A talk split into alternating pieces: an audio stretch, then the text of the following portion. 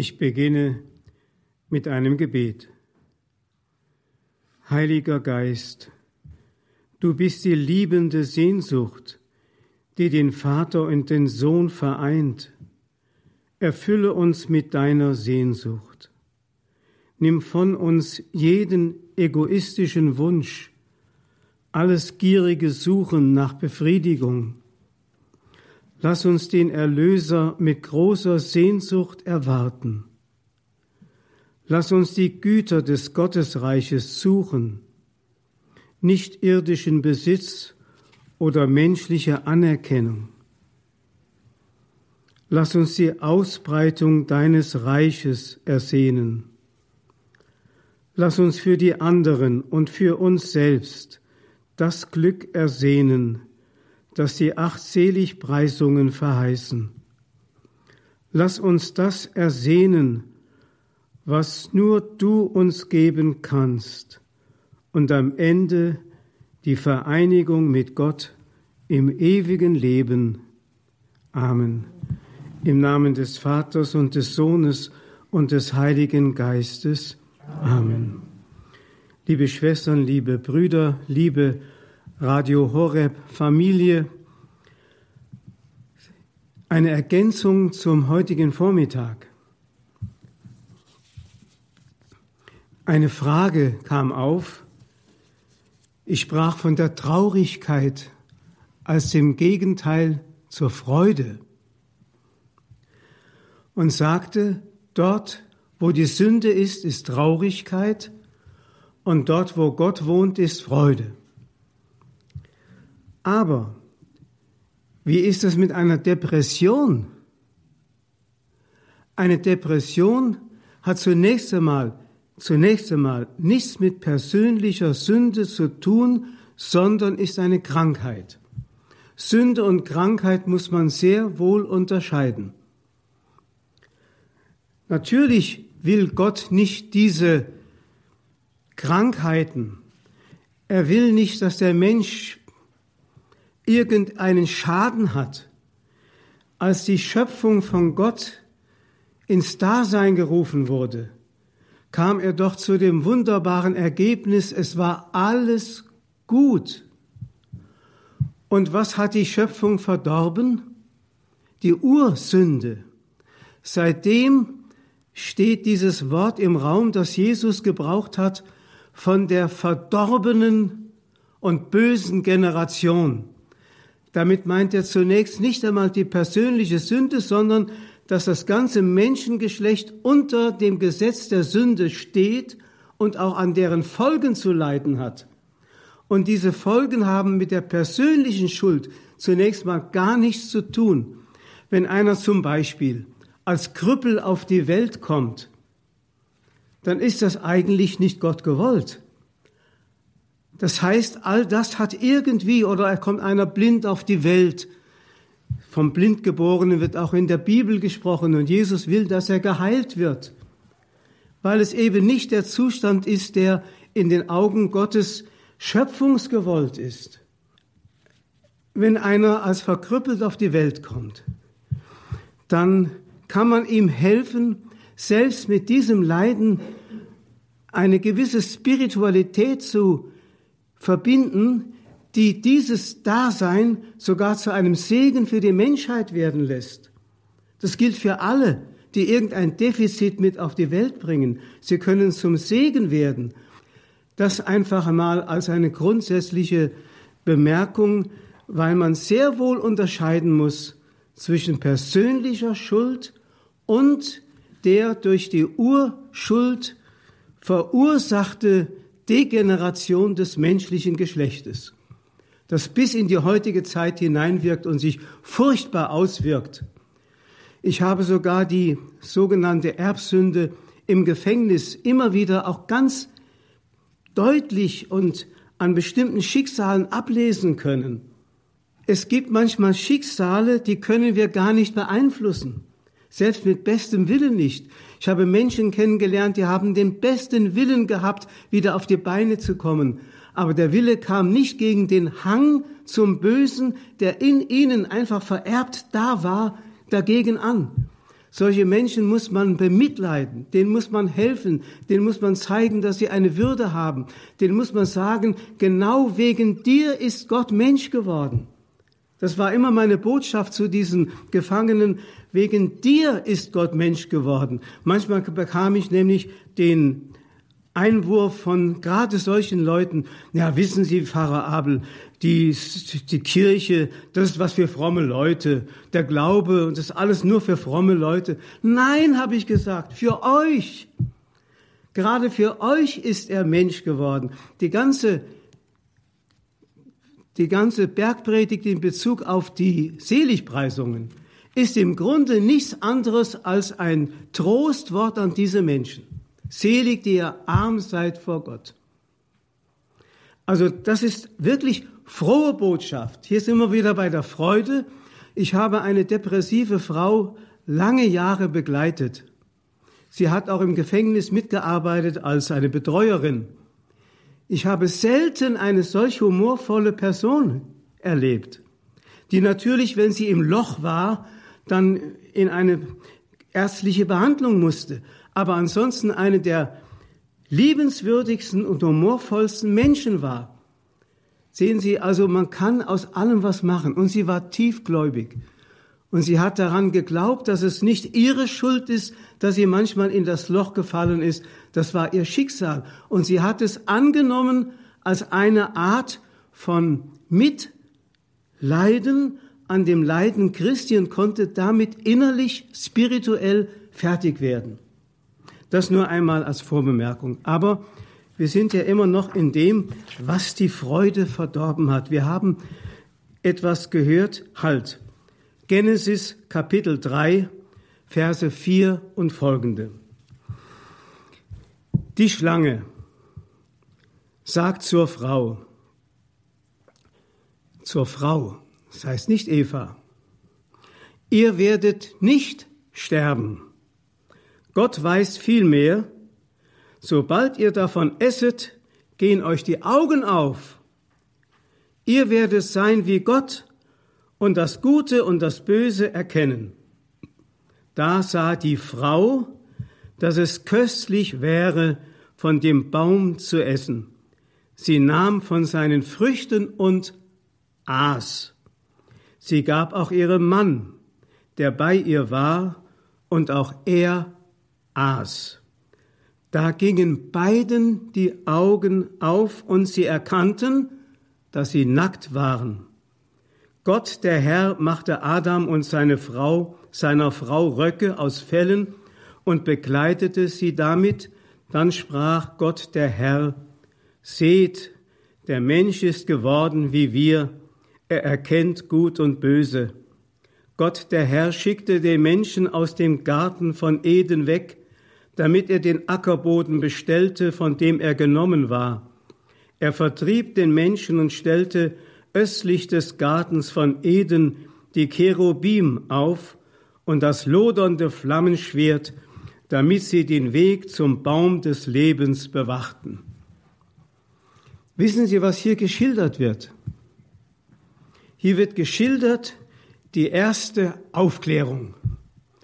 Das war Aufklärung. Die Schlange hat endlich die beiden im Paradies aufgeklärt. Im 16., 17. Jahrhundert haben wir auch eine solche Aufklärung erlebt. Da geht es immer darum, aufzuklären ohne Gott. Die ganze Welt zu erklären ohne Gott, das ist Aufklärung. Ich habe schon gesagt, Papst Benedikt hat immer wieder darauf hingewiesen, die Kirche hat die wichtige Funktion und Aufgabe, denn Jesus hat in seiner Person Aufklärung gebracht und wieder das richtige Licht in die Finsternis, damit die Menschen wirklich erkennen konnten und ihnen die Augen wirklich aufgehen konnten. Aber hier betreibt die Schlange einen Prozess der Aufklärung und diese Aufklärung hat den Menschen ins Verderben gestürzt. Übrigens, diese Gäste ist eine typische Gäste. In der Liturgie müssen Sie mal Acht geben, da kommt diese Gäste auch manchmal vor, zum Beispiel bei der Kommunionausteilung. Bei der Kommunionausteilung ist es der Mensch, der seine Hand darbietet oder seinen Mund öffnet, um zu empfangen. Es gibt aber Menschen, die greifen. Haben Sie schon mal erlebt? Die greifen nach der Kommunion.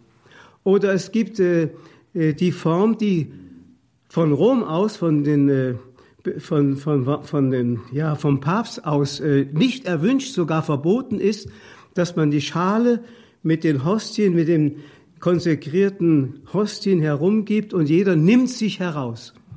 Nein, wir sollen empfangen, verstehen Sie? Das Nehmen ist eine Geste der Eigenwilligkeit des Menschen und genau das wird hier geschildert. Die Frau nahm und dann gab sie ihrem Mann.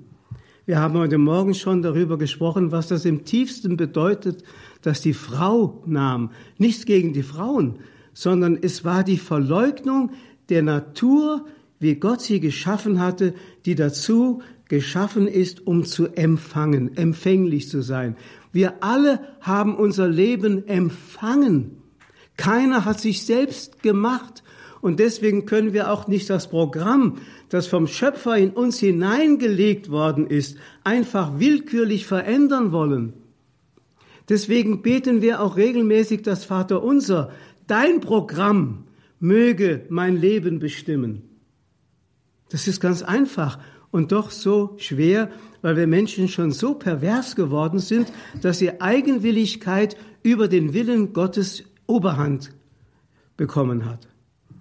Also hier haben wir eine scheinfrohe Botschaft, die nicht eine Freude in die Welt gebracht hat, sondern Traurigkeit in die Welt gebracht hat. Und dann geschieht das, was man den ersten Exodus nennen kann. Der erste Exodus war der Auszug des Menschen aus dem Paradies, also aus der Gottes Verbundenheit, aus der Gottes Freundschaft. Das wird hier wunderbar in dem Bild von einem blühenden Garten, den der Mensch verlässt, geschildert und dann in der Wüste sich wiederfindet bei Disteln und Dornen. Das hat der Mensch. Und dann kommt der Mensch auf diese ganz fiese Idee, die Wüste zum Paradies zu erklären. Einfach im Trotz gegen Gott erklärt er die Wüste einfach zum Paradies. Wir haben das als politische Systeme erlebt im vorigen Jahrhundert. Und wie viel Blut da geflossen ist, um dieser Paradiese willen, die zum, zum politischen System geworden sind, Systeme, die natürlich gottlos waren und alles bekämpft haben, was mit der Wahrheit zu tun hatte. Das erleben wir bis heute. Bis heute. Falsche Aufklärung. Also der erste Exodus war der Auszug des Menschen aus dem Paradies. Das heißt, nicht Gott hat den Menschen vertrieben, sondern der Mensch hat Gott aus seinem Leben vertrieben. So kann man es auch sehen. Seitdem ist der Garten, Garten Eden ein Sinnbild der engen Gottverbundenheit, der Freude, des Glücks, der blühenden Gnadenausstattung des Menschen. Aber für uns, die wir ja in die Wüste hineingeboren sind, ist es eine ferne Erinnerung geblieben.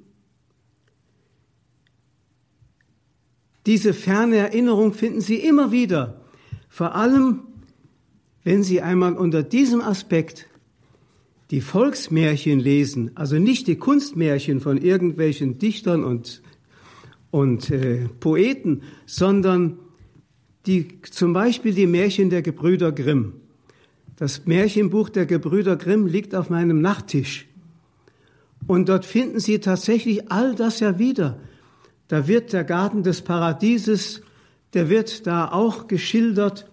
Das heißt, der Mensch, der nach Erlösung schreit, weil er in irgendeine Ungestalt verwandelt worden ist und nun wieder erlöst werden muss, wie das Dornröschen oder das Schneewittchen, die alle in die Hand des Bösen gefallen sind, dann sind Dornen gewachsen. Also diese Symbole, die sprechen alle in, von dieser fernen Erinnerung, da war doch mal etwas. Und das kommt gerade in diese Märchen vom Dornröschen wunderbar zum Ausdruck. Man könnte es ein heilsgeschichtliches Märchen nennen. Am Anfang steht gewissermaßen so etwas wie ein Ungehorsam. Da heißt es oft, du darfst jede Türe öffnen, aber diese eine Türe nicht. Aber genau das lockt dazu, die Neugier zu wecken und doch da mal hineinzuschauen, wie es auch im Paradiesgeschichte heißt, alle Bäume, aber diesen Baum nicht. Und dann kommt das Unheil. Und dann auf einmal fällst du in den todesähnlichen Schlaf. Das ist das Schöne, du bist nicht tot, sondern du bist in einem todesähnlichen Schlaf, also erlösungsfähig, erweckungsfähig. Das ist das Gute. Der Teufel ist das nicht, aber der Mensch ist es, weil er der Verführte war, weil er der Verblendete war, weil er nicht der Verursacher war. Er ist nur sozusagen eingespannt worden in einen diabolischen Plan, der wiederum mit der Genetik zu tun hatte. Es gibt nämlich eine, eine Genetik der Gnade, die auch in der Heiligen Schrift erwähnt wird, von Abraham her, den die Gläubigen ihren Vater nennen durften, von der Genetik her. Das war nicht die fleischliche Genetik, sondern Johannes der Täufer sagt, Gott kann sogar aus Steinen Kinder Abrahams erwecken. Das ist eine spirituelle, eine geistliche Genetik. Es gibt aber auch eine Genetik des Bösen. Die Kirchenväter haben einmal gesagt, also verschiedene, ich kann jetzt nicht die Namen nennen, haben festgestellt, dass der Sündenfall im Himmel ja geschehen ist und nicht auf der Erde, im Himmel geschehen ist, indem Gott den Engeln, den dienenden Engeln, seinen ganzen Schöpfungsplan vor Augen führte, dass die Schöpfung ihre Krone finden sollte in der Menschwerdung Gottes. Christus, durch ihn ist alles geschaffen, auf ihn hin ist alles geschaffen. Er sollte sozusagen die Krone der Schöpfung sein. Da sollen gewisse Engel gesagt haben, einem menschlichen Geschöpf wollen wir nicht dienen. Und dann hat der Teufel die Genetik des Menschen so gestört oder zerstört, dass überhaupt kein Gottmensch mehr erscheinen konnte. Das heißt, wenn Gott nicht einen Schnitt gemacht hätte, indem er eine neue Eva geschaffen hat, die ohne Sünde war, also sozusagen im paradiesischen Zustand war, dann hätte es keinen Erlöser gegeben. Das andere habe ich heute Morgen schon erwähnt. Die volle Freiheit, die diesem Menschen, diesem dieser neuen Eva mit auf den Weg gegeben war, um Ja zu sagen oder Nein.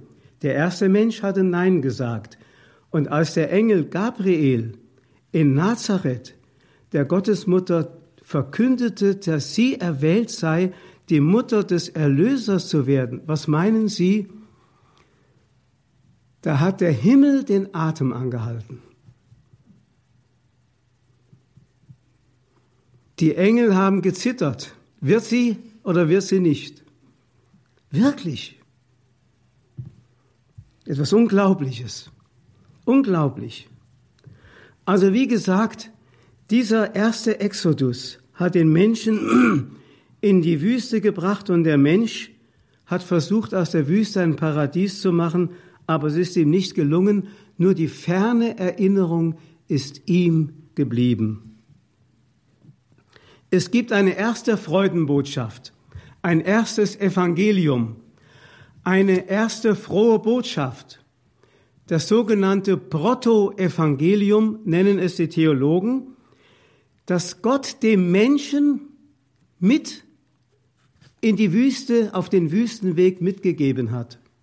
Es ist das Wort, aus Genesis Kapitel 3, Vers 15. Feindschaft setze ich zwischen dich und die Frau, zwischen deinen Nachwuchs und ihren Nachwuchs. Er trifft dich am Kopf, du triffst ihn an der Ferse. Das heißt, der Kopf der Schlange wird zerschmettert werden. Es wird die göttliche Kraft gegen die Macht des Bösen siegreich triumphieren. Das ist die frohe Botschaft, die mit auf den Weg gegeben worden ist, die immer im Menschen da war. Jesus hat einmal gesagt, der Heilige Geist wird euch an alles erinnern. Und deswegen leben in allen Religionen der Welt, leben gewisse Bruchstücke von dieser frohen Botschaft. Die äh, Kirchenväter haben das den Logos Spermatikos genannt. Also die göttliche Weisheit, die in kleinen Spurenelementen in allen Menschenseelen gegenwärtig ist und in allen Religionen irgendwie zu finden ist. Aber wie gesagt, bruchstückhaft so in kleinen Keimen, aus denen man was machen kann. Und deswegen, als Christus auf die Welt kam, kam wirklich das Licht in die Finsternis. Da kam die Aufklärung. In Christus ist jetzt auf einmal das Licht angegangen und wir erkennen, wie alles zusammenhängt, was wir vorher so nicht erkennen konnten. Im alten Bund, wenn Sie einmal die Psalmen lesen oder die Schriften des alten Bundes, da weiß man immer noch nicht genau, wie ist das mit dem Leben nach dem Tod und so. Da gab es schon wunderbare Erkenntnisse, wenn man an das Buch der Makkabäer denkt, wie da diese Menschen da in den Tod gegangen sind, weil sie schon eine Ahnung vom ewigen Leben hatten und so. Aber dann gab es auch andere, die sagten, wenn man in die Grube gefahren ist, dann kann man nicht mehr Gott loben, dann ist alles aus. Auch diese Gedanken gibt es im Alten Testament. Aber mit Christus ist auf einmal das Licht angegangen. Jetzt ist auf einmal die Aufklärung da. Jetzt erkennen wir, was wirklich ist. In der Geschichte Israels gibt es nun einen zweiten Exodus. Und dieser zweite Exodus war der Auszug Israels aus Ägypten. Das hat sich so in die Erinnerung des Volkes Israel bis heute in die Pesachfeiern eingeprägt, dass es nicht mehr auszulöschen ist, weil es ein heilsgeschichtliches Ereignis ist, das alle Menschen betrifft in ihrer Beziehung zu Gott. Da bekommt, da bekommt also Mose den Auftrag auszuziehen, das Volk anzuführen, aus Ägypten auszuziehen in das Land der Verheißung. Allerdings muss ich vorausschicken, es gab nochmal einen Exodus vorher und das war der Exodus von Abraham.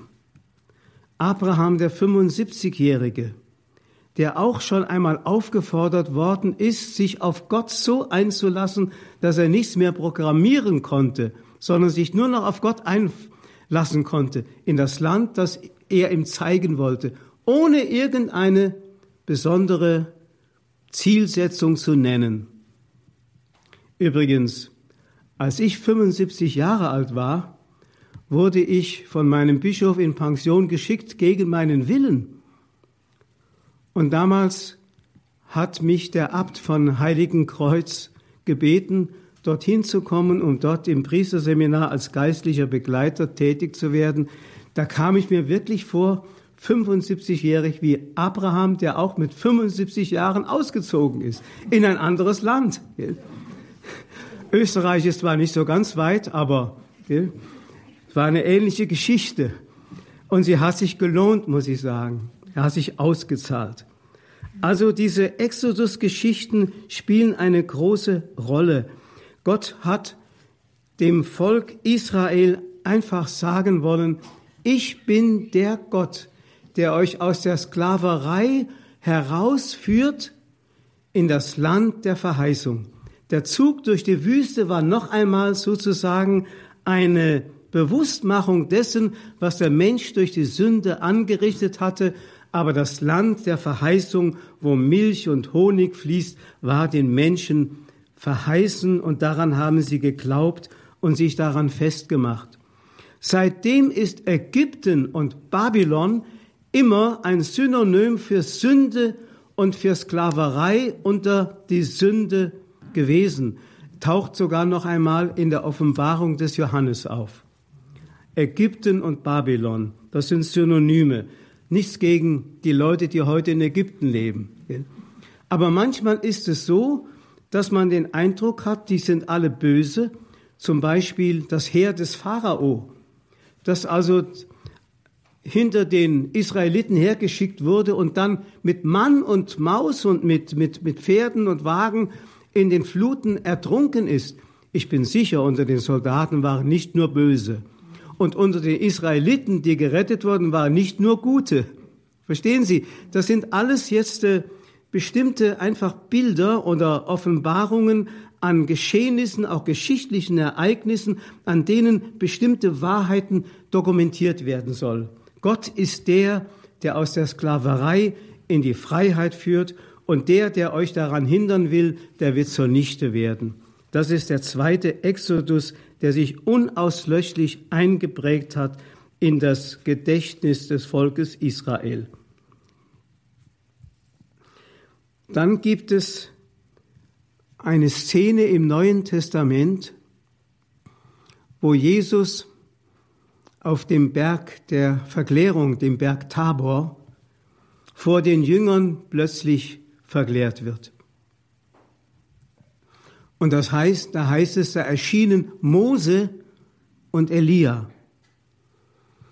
Und Jesus sprach mit ihnen.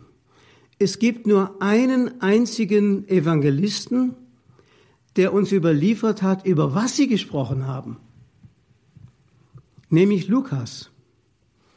Lukas gibt uns den Inhalt des Gespräches wieder. Da heißt es in der deutschen Einheitsübersetzung, sie sprachen über den Ausgang und das Ende in Jerusalem.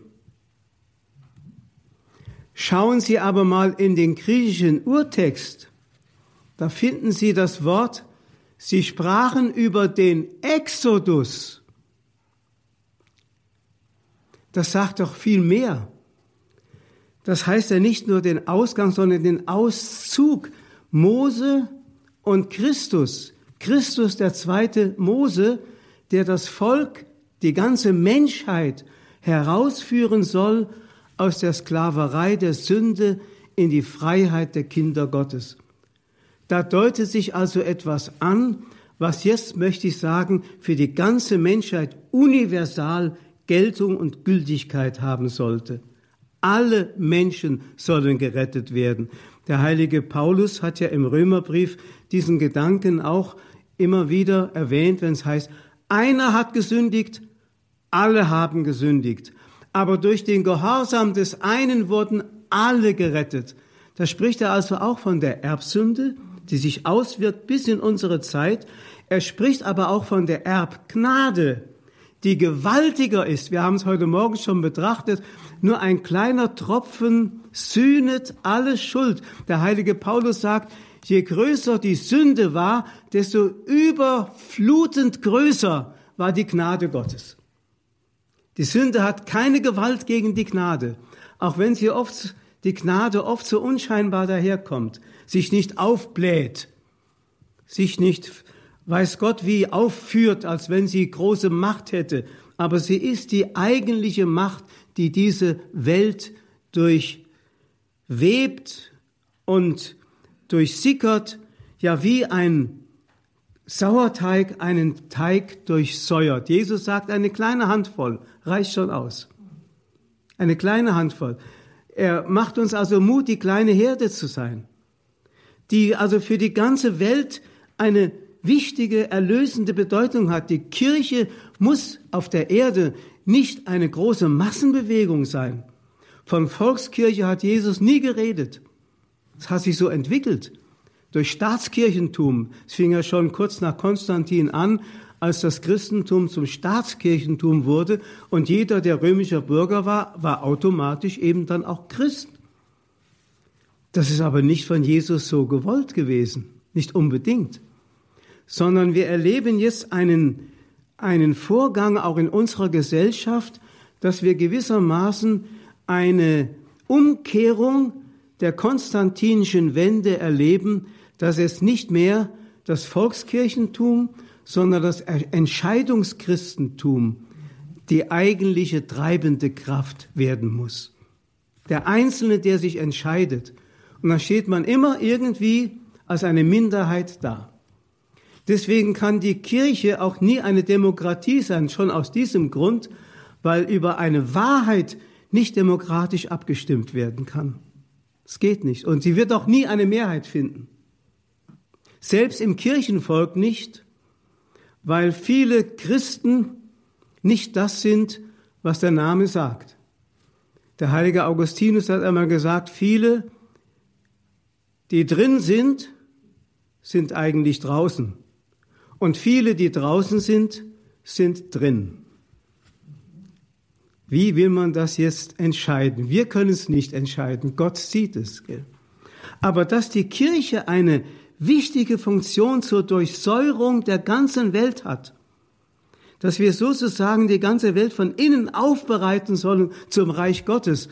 Da braucht es jeden einzelnen Gläubigen, der sich auf die Seite Christi stellt und dann wirklich auch sich ganz von Christus in Dienst nehmen lässt.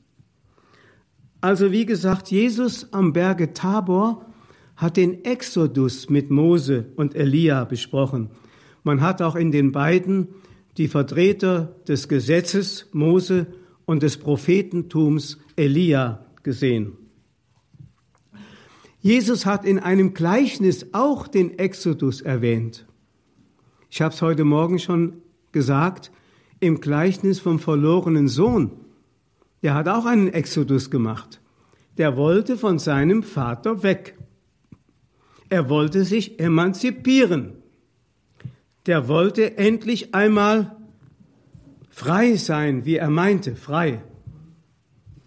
Ein Freiheitsbegriff, der heute weithin verbreitet ist, der aber den Menschen ins Unglück stürzt. Der Sohn erklärt seinen Vater für tot. Warum? Weil ein Erbe erst dann ausgezahlt wird, wenn der Erblasser gestorben ist. Und der Junge stellt sich vor den Vater hin du bist für mich gestorben, gib's Geld her. Überlegen Sie mal, diese Frechheit,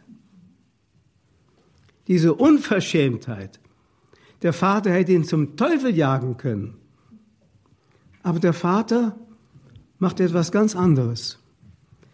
Er gibt ihm das Geld, er lässt ihn ziehen. Warum?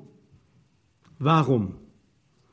Nicht, weil er schwach war, charakterlich sich nicht durchsetzen konnte gegen seinen Sohn, weil er keinen Charakter hatte oder so. Nein, im Hinblick auf die erhoffte und erwartete Rückkehr. Das war's. Denn der Vater hat zu seinem Sohn vielleicht nicht mit Worten gesagt, aber durch sein Verhalten den Sohn wissen lassen, Junge, meine Türe steht dir immer offen.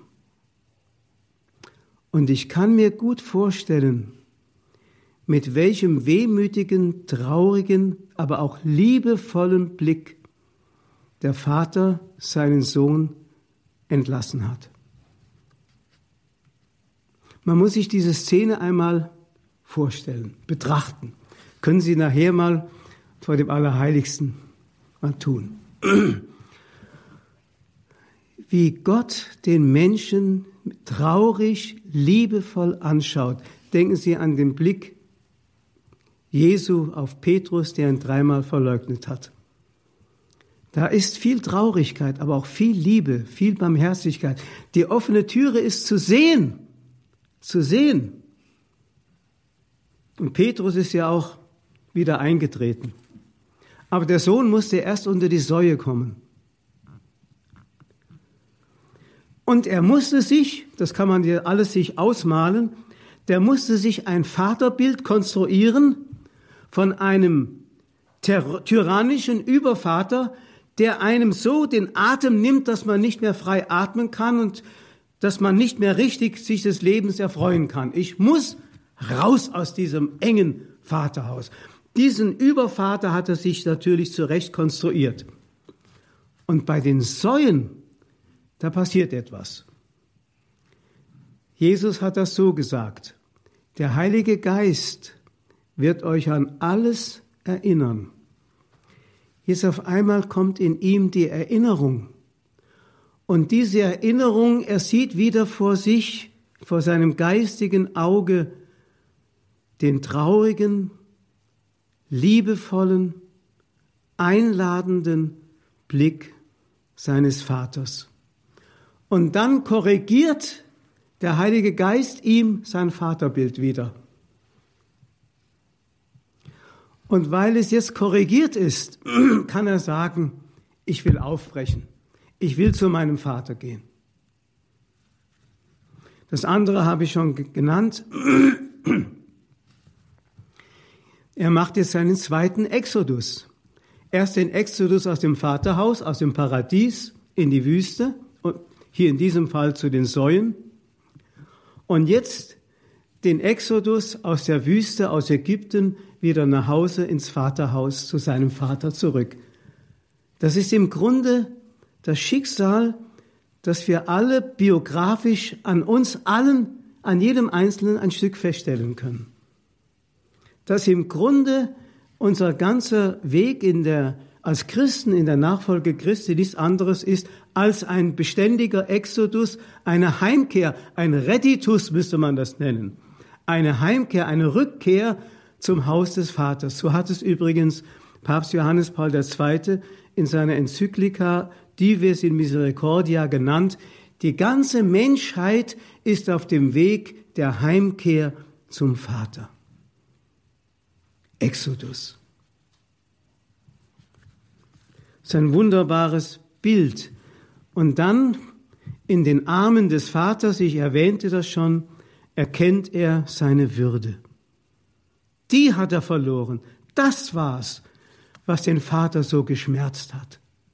Die Sohnschaft hat er verloren. Dann wird das Mastkalb geschlachtet und dann wird ein Fest gefeiert. Papst Johannes Paul II., ich muss ihn wieder erwähnen, hat einmal in einem Brief an die Priester, er hat ja jedes Jahr zum Gründonnerstag einen Brief an die Priester verfasst in seinem Pontifikat bekam jeder Priester zum Gründonnerstag einen Brief von Johannes Paul II. Natürlich keinen persönlichen, aber für alle Priester geschrieben.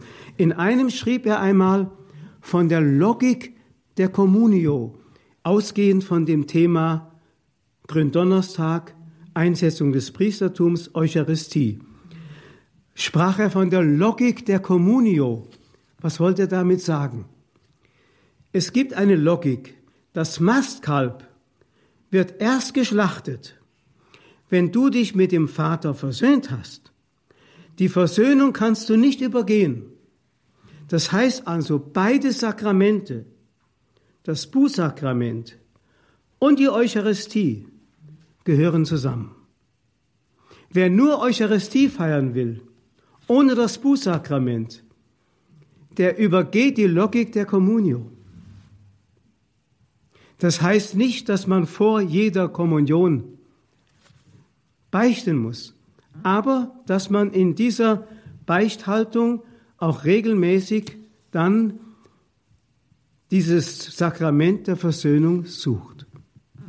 Ich habe einmal eine russlanddeutsche Frau betreut in meiner Gemeinde, der ich die Kommunion regelmäßig brachte, weil sie gebrechlich war. Und das war für mich auch so ein Exodus-Erlebnis. Ich ging durch die Wüste, das heißt durch die Wohnung, in der sie wohnte, da die jüngere Generation, also ihr, ihr Sohn war da verheiratet, hatte Kinder, die waren total atheistisch.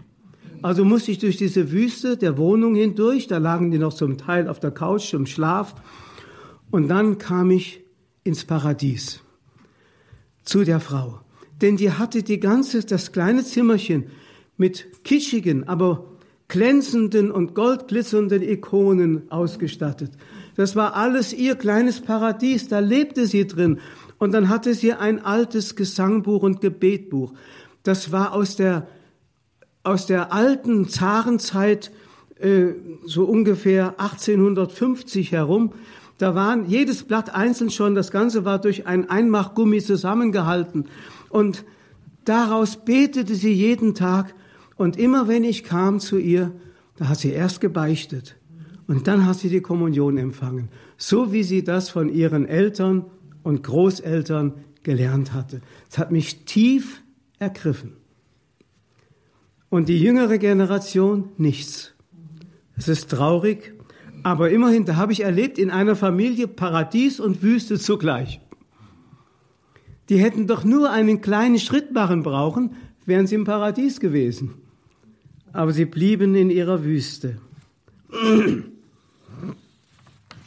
Dann kommt ein weiterer Exodus. Jetzt kommt der entscheidende Exodus. Ich lese vor. Philippa Kapitel 2, Verse 6 bis 11. Er, Christus, war Gott gleich, hielt aber nicht daran fest, wie Gott zu sein, sondern er entäußerte sich und wurde wie ein Sklave und den Menschen gleich sein Leben war das eines Menschen. Er erniedrigte sich und war gehorsam bis zum Tod, bis zum Tod am Kreuz. Darum hat ihn Gott über alle erhöht und ihm den Namen verliehen, der größer ist als alle Namen, damit alle im Himmel, auf der Erde und unter der Erde ihre Knie beugen vor dem Namen Jesu und jeder Mund bekennt, Jesus Christus ist der Kyrios, der Herr, zur Ehre Gottes des Vaters. Jesus hat den Exodus gemacht. Er hat dem verlorenen Sohn sich in Person als den verschwenderischen Sohn gegenübergestellt. Was hat er verschwendet? Sich selber. Der heilige Paulus schreibt im Römerbrief im Kapitel 8, er, der Vater, der für uns dahingab seinen eigenen Sohn, hat er uns in ihm nicht alles geschenkt. Alles. Und ich habe heute Morgen in der heiligen Messe doch erwähnt, dass Christus diese Mission des Vaters ganz für sich übernommen hat, in völliger freier Hingabe. Das heißt, er hat sich total verschenkt und zwar so, dass er hätte sagen können, es ist das Wort nicht überliefert, aber der heilige Paulus hat auf sich angewandt, wenn nur die alle gerettet werden, möge ich sogar verloren gehen. Das ist unglaublich. Deswegen hat er die Todesnacht, das heißt ja, er stieg hinab in die Hölle. Die Todesnacht durchkostet auch dieses Empfinden einer Gottferne, die keine Hoffnung mehr kennt. Auch das hat er erlitten. Und im Hebräerbrief heißt es ja, er ist in allem versucht worden. Er kennt alles, er kennt die Seelen des Menschen, er weiß um alle Empfindungen, die unser Leben innerlich ausmachen, er kennt jede kleinste Versuchung, auch die großen, und er hat es alles durchlitten, er kämpft, erstritten und besiegt. Sein Exodus hat uns sozusagen wieder ins Paradies katapultiert. Katapultiert. Wir müssen jetzt nur zugreifen. Es ist alles bereitet.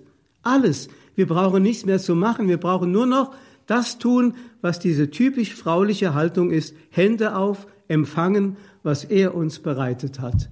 Kommet, nehmet, esset. Das bin ich für euch. Amen. Ehre sei dem Vater und dem Sohn und dem Heiligen Geist. Dem Anfang, so auch jetzt und alle Zeit und in Ewigkeit. Amen.